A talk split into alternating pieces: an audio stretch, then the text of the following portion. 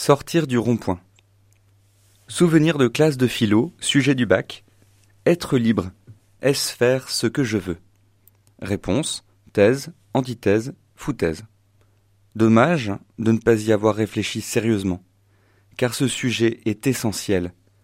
Ici, en effet, s'oppose radicalement l'esprit du monde et la foi chrétienne.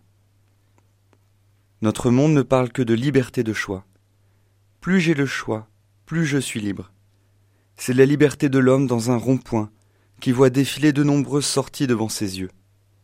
Certes, j'ai le choix, et même beaucoup de choix aujourd'hui.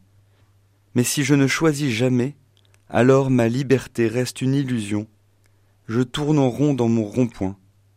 Mais Dieu ne nous a pas créés pour être des poissons rouges dans un bocal. Dieu nous a créés libres de choisir, libres de dire oui et de nous engager, libre de donner notre parole et de ne pas la reprendre. Oui, être libre, c'est faire ce que je veux, mais ce que je veux vraiment. Au lieu d'essayer toutes les sorties du rond-point, me suis-je demandé ce qui serait bon pour moi, ce qui me ferait vraiment grandir? À quelle étoile ai-je envie d'accrocher ma vie?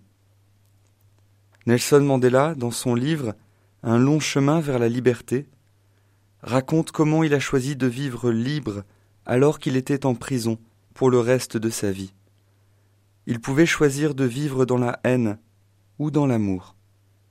Il a alors été providentiellement préparé à gouverner un jour son peuple sur le chemin de la réconciliation et du refus de la haine.